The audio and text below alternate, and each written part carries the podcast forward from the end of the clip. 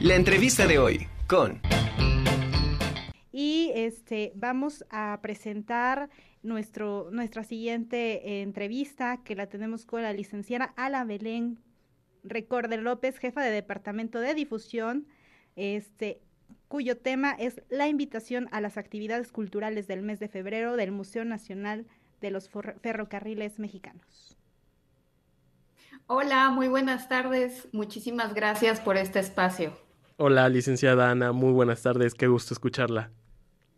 Pues hacerles la invitación, ya viene, ya se acerca el fin de semana y si no tienen todavía planes, pues en el Museo Nacional de los Ferrocarriles Mexicanos tenemos muchas actividades este fin de semana.